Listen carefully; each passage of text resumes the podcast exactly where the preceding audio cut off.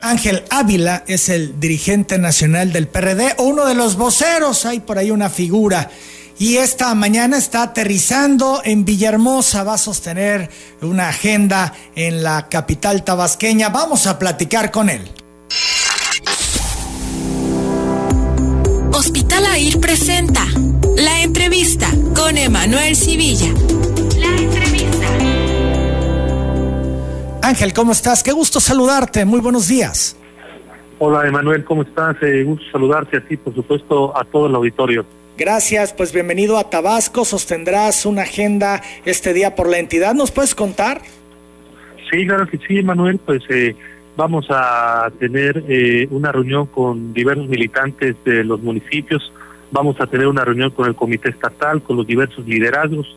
Tú sabes que estamos ya en la recta eh, donde inician las eh, campañas para la elección interna del Partido de la Unión Democrática y vamos a, vamos a fijar un posicionamiento muy importante respecto al tema de la resistencia. La resistencia civil, el tema SFE, ya nos referiremos de eso un poco más adelante, sin embargo, creo que es importante centrarnos en qué momento está el PRD en relación al asunto de la renovación de su dirigencia nacional. Les ha costado mucho ponerse de acuerdo, Ángel. Pues eso, yo, yo creo que era, en el, eso era en el pasado, Emanuel. Hoy vemos que aquellos personajes que solo les interesa el poder por el poder y que migraron muchos de ellos a Morena, hoy tienen en una grave crisis a Morena, ¿no? Con dos presidentes, con un pleitazo interno, y al contrario, Emanuel, hoy en el PRD lo que tenemos es una unidad a nivel nacional, hemos iniciado la reconstrucción de nuestro padrón, quiero decirte con mucho orgullo que en tres meses logramos afiliar a un millón cuatrocientos mil ciudadanos con una aplicación de Internet que nos prestó el Instituto Nacional Electoral. Es decir, hoy no hay ningún ciudadano que haya sido afiliado a través de copias de credencial de elector o a través de, otro tipo de artimañas. Hoy nuestro un millón cuatrocientos mil ciudadanos es uno de los padrones más confiables, más, más grandes que tiene eh, el Instituto Nacional Electoral de Partidos y con ese padrón de 1.400.000 estaremos yendo a finales de abril a una elección interna para renovar las dirigencias nacionales, estatales y municipales que organizará el Instituto Nacional Electoral y estamos eh, pidiéndole al instituto que sea a través de urnas electrónicas para poder nosotros tener un resultado muy confiable ese día de la misma jornada de Manuel. Bien, entonces ya sale humo blanco porque de hecho, se habló en su momento, aquí lo ventilamos, platiqué con distintos protagonistas al respecto sobre la posibilidad de que Futuro 21, esta organización, fuera la que ocupara las siglas del PRD, se hiciera por ahí un tema de fusión, donde estarían interviniendo distintos personajes que han formado parte de otros partidos. Este escenario queda descartado. Van a elegir a un perredista y seguirá llamándose PRD, ¿es así, Ángel? Absolutamente, Manuel, lo dices bien. El PRD seguirá siendo partido de la opción democrática. Somos un partido de la izquierda con historia, con arraigo, que ha aportado muchas luchas democráticas a la vida nacional y creo que eh, en este caso eh, vamos a invitar a los compañeros de Futuro 21 a que participen con nosotros en nuestras candidaturas.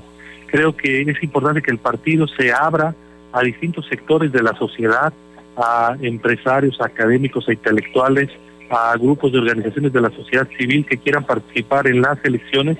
Y creo que esa debe ser la misión y la ruta del PRD, la apertura, eh, que puedan participar libremente quienes quieran, pero creo que las siglas del Partido de la Revolución Democrática deben seguir y van a continuar para la elección del 2021 y del 2024, Emanuel. Estamos platicando con Ángel Ávila, él es el dirigente nacional del PRD, o vocero, ¿verdad, Ángel? Ahí esta figura. Eh, digamos, digamos, sí, sí, es que es como una figura como de presidencia colegiada y, exactamente como vocero de esa presidencia colegiada. Sí, sí, es un poco complejo luego entenderlo. Eh, al que vemos eh, generalmente en los posicionamientos es a ti, por eso pues eh, te decimos dirigente nacional o en la figura de la dirigencia nacional.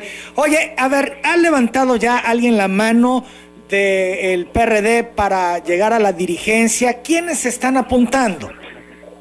Pues en la dirigencia nacional eh, todavía, digamos, estamos en ese proceso interno del partido. Eh, nosotros elegimos a nuestro dirigente nacional, Emanuel, hay que explicar a los ciudadanos, a través de consejeros nacionales. Lo que vamos nosotros a elegir en abril es eh, a nuestros 320 consejeros nacionales eh, de todo el país y ellos serán los que elegirán al presidente y al secretario general de nuestro partido en una fórmula que logre alcanzar el 60% del Consejo Nacional. Entonces ahí, digamos, eh, el día del Consejo Nacional veremos los acuerdos políticos que nos permitan salir en la mayor unidad posible de cara a esta gran renovación. esta renovación, digamos, este método también se y elegirá para los dirigentes estatales. Es decir, primero habrá la elección de consejeros estatales en cada una de las entidades y a partir de ahí tendría que haber una elección dentro del Consejo Estatal para elegir a su nueva dirigencia. Queda claro, pero en cuanto a la dirigencia nacional, ¿se barajan ya nombres, nombres que podrían lograr algún consenso o que, bueno, simplemente soy militante del PRD y quiero participar en esta contienda, independientemente que sean los consejeros quienes elijan? Eh, cualquier eh, militante puede eh, participar en la elección será una decisión ampliamente democrática porque los consejeros nacionales son electos en cada una de las entidades del país. Serán esa reunión de consejeros nacionales quienes eh, decidan quienes encabezarán este nuevo Comité Ejecutivo Nacional. Vamos a desaparecer esta figura de la dirigencia colegiada para eh, regresar, digamos, al esquema de presidente, secretario general, siete integrantes del Comité Nacional, que serán los encargados, digamos, ya de planear y procesar todas las candidaturas y la elección para el 2021, Manuel. Aún creo que no hay todavía eh, compañeras y, compañeros, digamos, tan adelantados como en el caso de Tabasco, que es lo que me cuentan. Eh, eh, los tabasqueños son sumamente apasionados y eso es muy bueno para el partido. ya andan en gira, andan caminando y eso yo lo celebro. a nivel nacional va un poco más lento el asunto, y veremos qué compañeros se inscriben finalmente para poder eh, dirigir a nuestro partido. Claro, aquí en Tabasco pues ya se mencionan los nombres de Javier Cabrera, de hecho él ha dicho que quiere, el mismo Agustín Silva, el coordinador de los eh, diputados locales en el Congreso local, y el Toro Grapín, quien fuera alcalde de Comalcalco, también interesado, por lo pronto son los tres nombres que ahí están en la mesa y que buscarían la dirigencia estatal.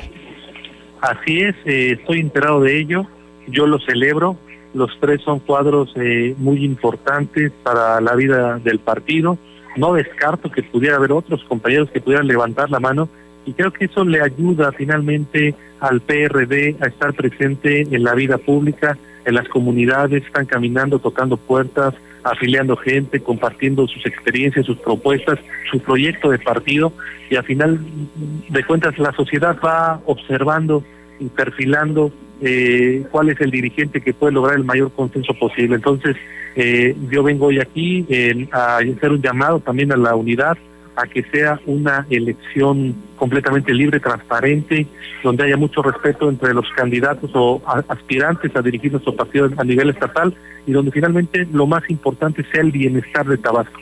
Que tengamos un partido, un PRD de oposición, Emanuel, con propuestas para la gente que está viviendo momentos no muy buenos, no hay crecimiento de la economía, no hay empleo, hay mucha inseguridad y mucha violencia y en ese sentido el PRD tiene que proponer un proyecto alternativo que pueda eh, ayudar a solucionar estos graves problemas y en ese sentido eh, creo que es muy sano, muy democrático que haya distintos actores que quieran levantar la mano, representar al PRD. Muchos eh, comentaban que el PRD tal vez había desaparecido, pasado sus mejores años, pues hoy vemos que no, hoy vemos que hay cuadros muy importantes que quieren dirigir al PRD y esta va a ser una contienda democrática muy participativa en el estado de Tabasco, Manuel. Ya, ya hablaremos de eso, de los números del PRD, sin embargo, vale la pena mencionar para cerrar el tema de la dirigencia nacional, ha trascendido que el tabasqueño Gerardo Gaudiano Revirosa, quien fuera el candidato del PRD al gobierno en la elección del 2018, está interesado en competir para la dirigencia nacional. ¿Te lo ha manifestado, Ángel? Eh, he podido platicar con él, eh, sé que tiene interés y yo le diría pues eh, bienvenido a la contienda. Gerardo es un gran cuadro, es un cuadro político joven, experimentado, tiene experiencia legislativa, tiene experiencia en el gobierno, aquí en la capital del estado. Entonces, eh, pues por supuesto que Gerardo será bienvenido a la contienda por la dirigencia nacional del PRD. Son las 8 de la mañana, 58 minutos. Platicamos con Ángel Ávila, que es el dirigente nacional del PRD. Pues interesante, sí te lo ha compartido Gerardo. Se confirma la aspiración del tabasqueño a la dirigencia nacional. Ángel, hablabas hace unos momentos que decían, bueno, el PRD ya mm, llegó a, o dio todo lo que tenía que dar. Algunos lo describieron como es un cascarón. Eh, y al final los números fueron contundentes en las elecciones del 2018. Actualmente tienen solo un gobierno, el de Michoacán, eh, muy pocos senadores, muy pocos diputados federales. Eh, incluso algunos decían que podían perder el registro en las próximas elecciones, perdieron fuerza en la Ciudad de México, que era un gran bastión. Eh, ya le dieron la vuelta, son otras las condiciones del PRD en el país. Eh, por supuesto hay que eh, admitir claramente que el 2018 fue eh, el peor escenario que tuvimos como PRD, Manuel. Yo me queda muy claro que la vida de los partidos políticos, Emanuel, es como la vida de las personas. Tenemos altas y tenemos bajas. No siempre, digamos, nos va bien en nuestras contiendas. Hoy creo que debemos de aprender de los aciertos, de los errores que tuvimos en nuestros gobiernos, en la forma de comunicar nuestros logros, lo que, digamos, los pleitos internos del partido, donde ahora, pues, eh, aquellos que nos abandonaron por los cargos, pues siguen haciendo lo mismo en el partido en el que están. Desgraciadamente hoy son el partido del poder y es una grave irresponsabilidad, pero bueno, es cosa de ellos. Hoy el PRD está en esta etapa, en este proceso de reconstrucción. Necesitamos renovar las formas políticas, entender con mucha madurez que lo importante es la vida política del país, que el tema de las candidaturas no puede estar amarrada a los grupos internos del PRD, que debemos proponer a las y los mejores candidatos, sean o no perredistas, porque realmente hay que entender que el partido político es una herramienta para que los ciudadanos puedan acceder a los cargos públicos y creo que son parte de estas enseñanzas que en estos dos años estamos recuperándonos. Hoy he visto encuestas que al PRD lo colocan con 9, 10% de la intención del voto Creo que hoy al país, Emanuel, le hace falta un partido de oposición de izquierda que pueda generar alternativas, propuestas, respuestas y, por qué no decirlo, eh, contrapesos en algunas de las decisiones que se han tomado a nivel nacional que no son las más correctas para el país. Y me contrapesos, pues con una gran gama de otros partidos políticos de oposición, principalmente en las cámaras, y efectivamente tenemos hoy 11 diputados federales, tenemos tres senadores, pero lo importante, Manuel, en política es no perder la iniciativa.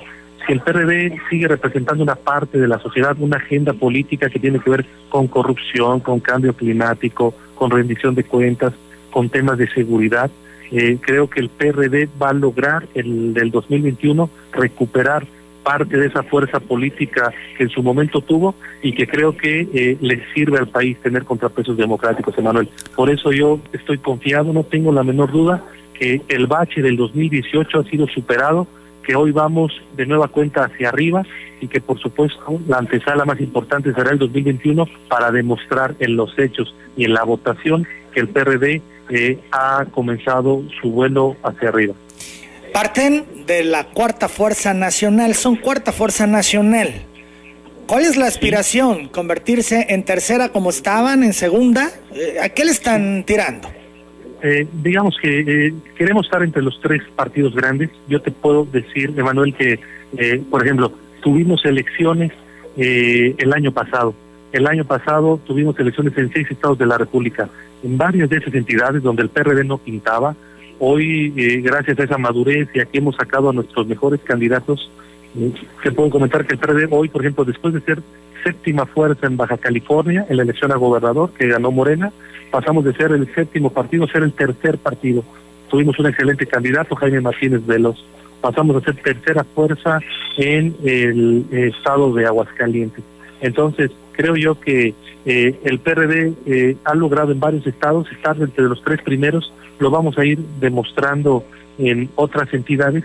Y yo creo que el PRD tiene la historia tiene las ganas, tiene el corazón, tiene la militancia de poder estar entre los tres partidos políticos más importantes del país. Hoy, como tú bien lo dices, digamos, si, fuera un partido de fútbol o fuéramos un equipo de fútbol, mejor dicho, estaríamos a media tabla. No estamos, digamos, entre los tres partidos, que es Morena, PRI, PAN, pero tampoco estamos, hay que decirlo, en la, en la chiquillada.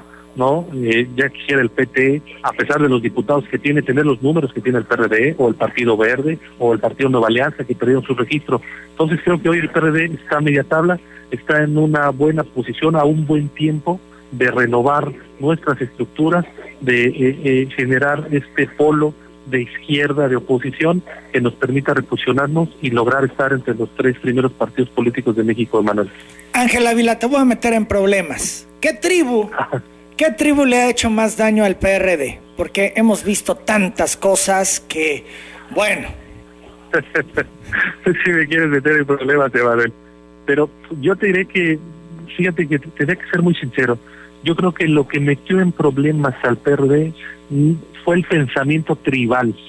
Más allá de una tribu en particular, fue el pensamiento de que primero importa mi tribu, primero importa mi equipo, después el partido y mucho después la sociedad.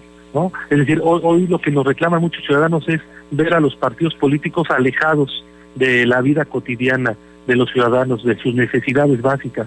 Eh, y yo creo que el pensamiento tribal al interior del PRD hoy ha mutado, ha cambiado. Hoy veo equipos, que los hay como en todos los partidos políticos, pero veo equipos con madurez están buscando de manera democrática, por ejemplo, encabezar al PRD, pero eso no quiere decir que las próximas decisiones fundamentales, que es decir, cuál es la cara que el PRD tiene que plantear hacia afuera, sean solamente a través de mi tribu, es decir, o de mi expresión política. Por eso creo yo que este pensamiento tribal se ha modificado, eh, hemos, hemos avanzado, hemos madurado, de que si seguimos con un pensamiento tribal, en un pensamiento social, eh, no vamos a tener futuro como PRD.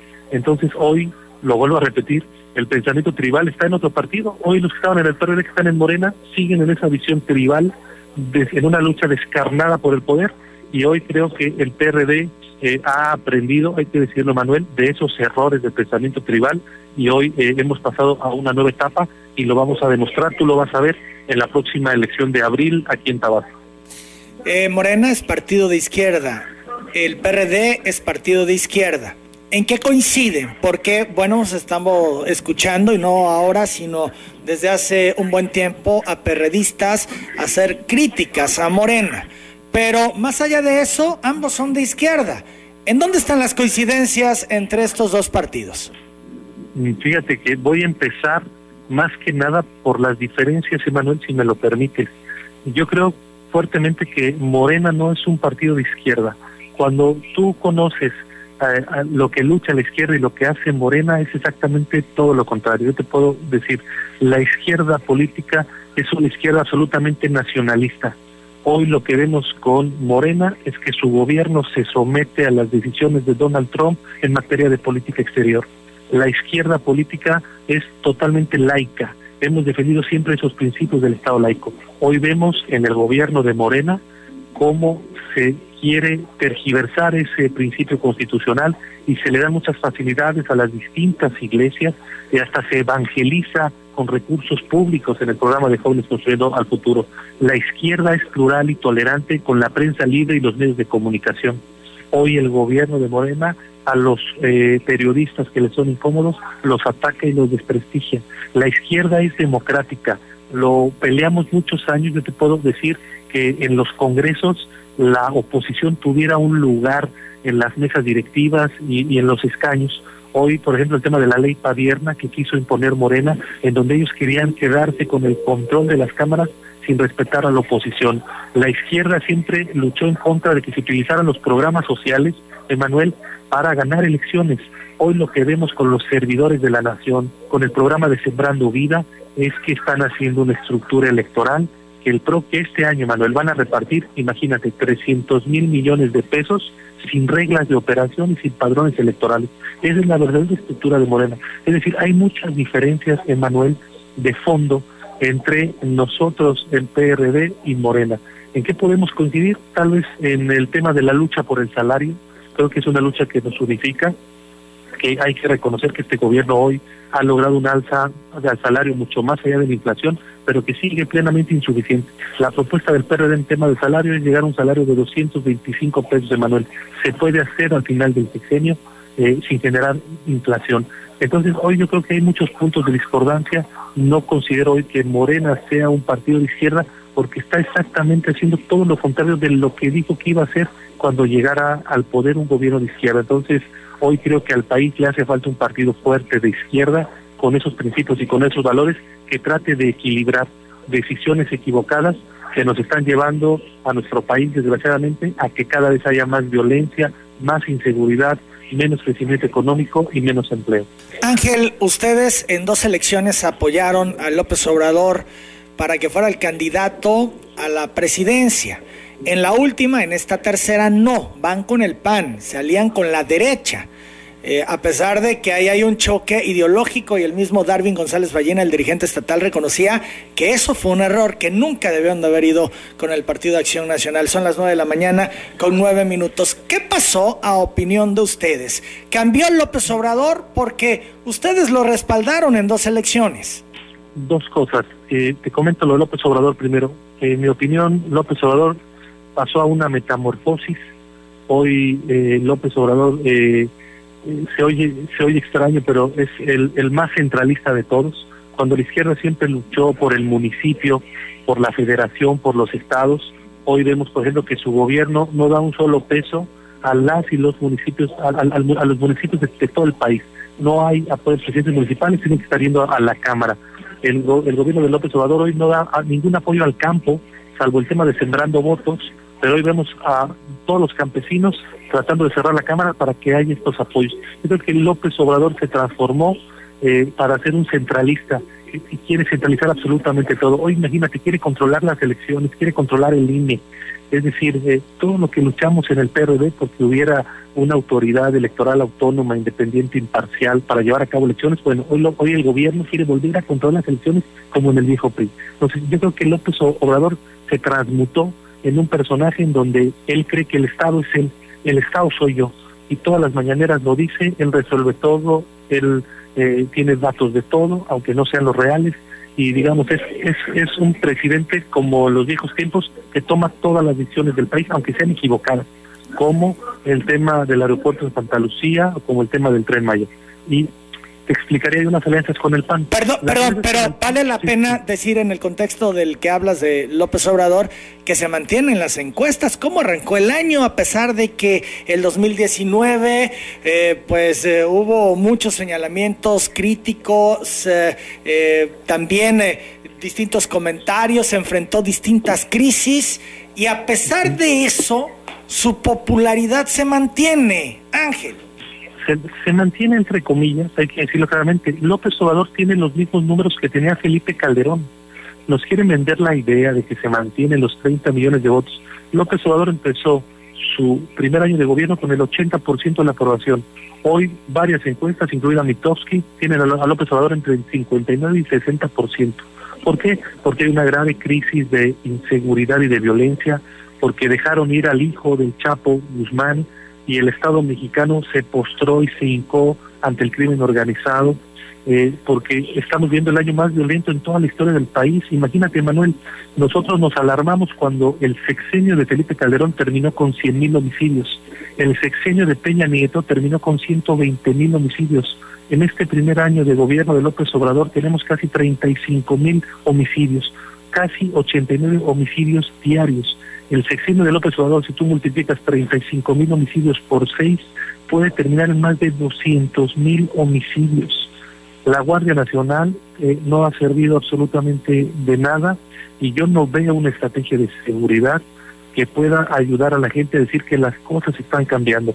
Entonces, si tú empiezas con el 80% de aprobación hoy tienes el 60%, eh, por supuesto que es una gran aprobación, el 60% en tu primer año de gobierno, eh, Eh, imagínate, eh, estoy viendo las estadísticas, eh, los primeros informes del INEGI este año, de que vamos, podemos crecer al menos 1% de la economía, estar en recesión, ya no solamente no crecer al 0%, no generar empleos, no hay estrategia de seguridad. Entonces, yo creo que el tema de la popularidad tiene un límite, Manuel, que es que la gente espera que las cosas cambien. Y la gente tiene esperanza, y hay que respetarle esa esperanza a la gente, pero hoy lo que vemos es que las decisiones no son las mejores. Hoy veo a los padres de familia teniendo que ir al aeropuerto de la Ciudad de México para que les den medicinas eh, para sus hijos con cáncer. Eso no lo habíamos bien visto ni en los gobiernos más corruptos del PRI. Ah, pero eso sí, hay 32 mil millones de pesos para el tren Maya, ¿no? Donde se quiere hacer una obra monumental que eh, no hay inversión privada porque nadie le quiso entrar, es pura inversión del Estado, no se le consulta a las comunidades, va a ser un, un ecocidio porque va a destrozar dos de las reservas más importantes de este país, incluido Siancán, y para eso sí hay 32 mil millones de pesos, Emanuel. Pero en cambio, para las medicinas y los médicos, el presidente dice, voy a tener que rezar el avión presidencial porque ahí no tengo dinero, es para comprar medicinas. El problema es que sí hay dinero, Manuel, se está yendo para otro lado. Entonces, eh, terminando con el tema de la, eh, de, la, de la gran esperanza que tiene la gente, efectivamente la hay. Ojalá Andrés Manuel cumpliera para que entonces uno como oposición no tuviera otra cosa más que aplaudir, pero no está cumpliendo.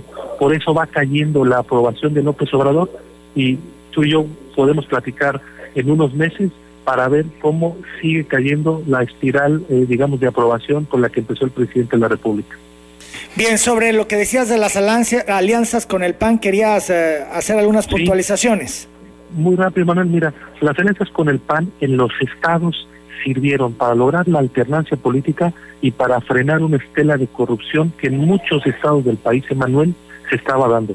Yo te puedo decir hoy con mucho orgullo, gracias a las alianzas del PAN-PRD en Veracruz, hoy Javier Duarte está en la cárcel, aunque ya varios de sus secuaces en acuerdos con el gobernador de Morena en Veracruz estén saliendo de la cárcel, hoy ese personaje que se robó 40 mil millones de pesos y que por cierto les daba agua salada a los niños con cáncer, al igual que este gobierno que no da medicina, bueno, hoy ese personaje Javier Duarte está en la cárcel. Si hubiera ganado el PRI Emanuel, Javier Duarte estuviera libre.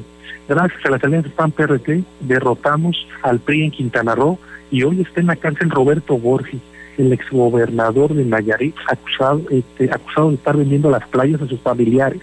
Hoy, gracias a las alianzas PAN-PRD, está siendo investigado Roberto Sandoval, exgobernador de Nayarit, por enriquecimiento ilícito. Su fiscal, Edgar Beiti, está detenido en los Estados Unidos en cadena perpetua por vínculos con el cárcel Jalisco Nueva Generación.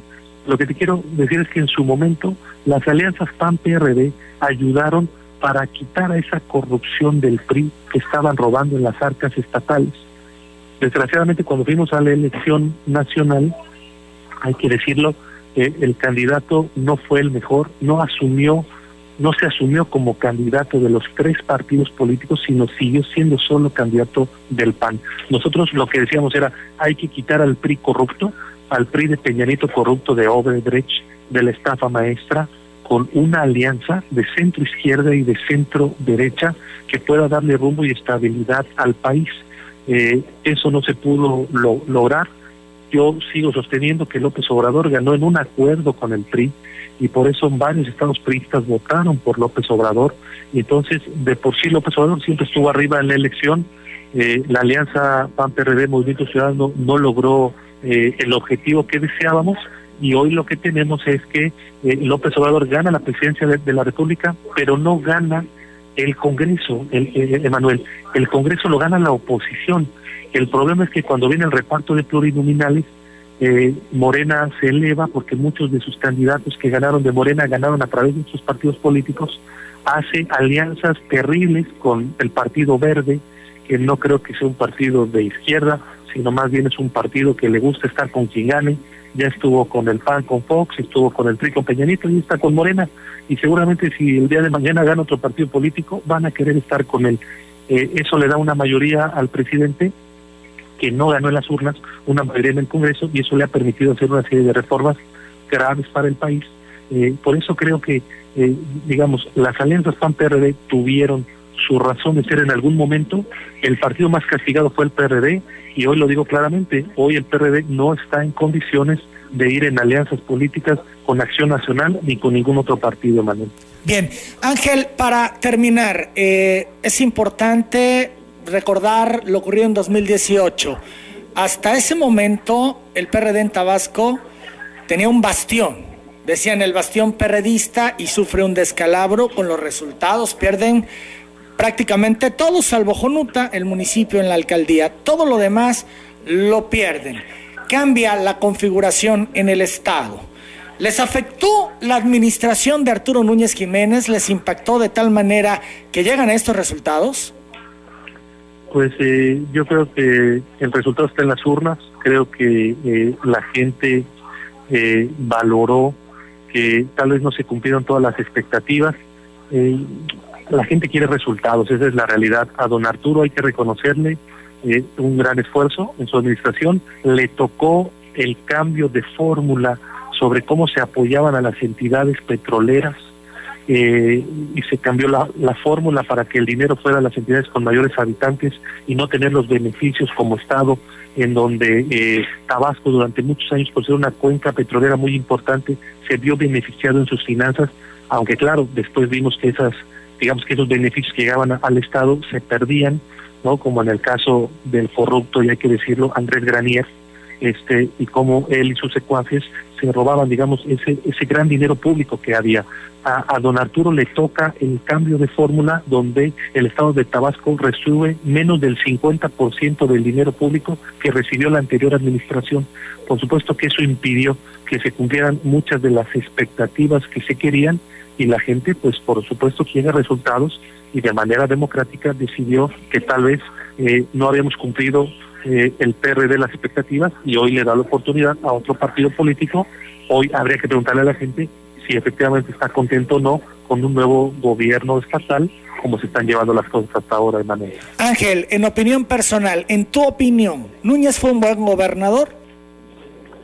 Yo creo que, en mi opinión, desde México, creo que Núñez fue un gobernador, don Arturo, cercano a la gente, con un conocimiento excepcional del Estado, que hizo lo que pudo que hizo lo que pudo con lo que tuvo a la mano. Se ha acercado Núñez al partido, tenemos entendido que ya regresó de su estancia en España y vaya, lo comentó él mismo antes de dejar el gobierno a dar unos cursos, unas clases. Eh, nos confirmaba Agustín Silva que ya está de nuevo en México, que está eh, radicando en la Ciudad de México. Se ha acercado al partido, va a ser actividad partidista. ¿Le interesa al partido que se sume Arturo Núñez?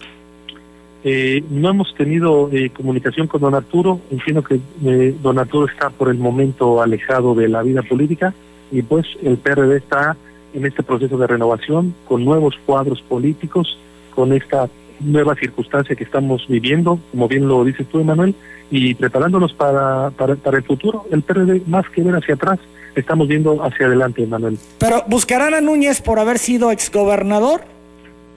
Eh, entiendo que don Arturo está alejado de la vida política y vamos a respetar esa decisión, Emanuel. Bien, Ángel, agradezco mucho estos minutos. Te deseo feliz estancia por Tabasco. Al contrario, Emanuel, de verdad eh, te agradezco mucho, mucho el espacio que nos das.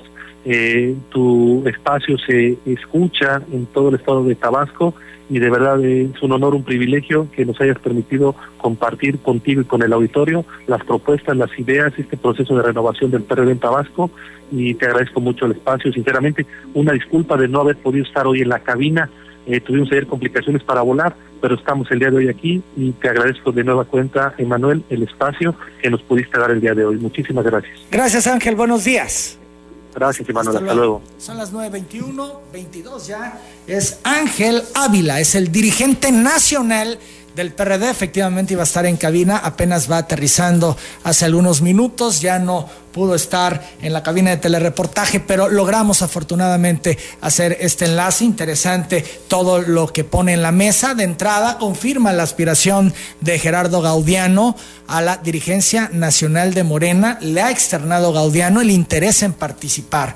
Por otro lado, también el tema de Núñez al margen de las actividades del partido. En fin, creo que interesante.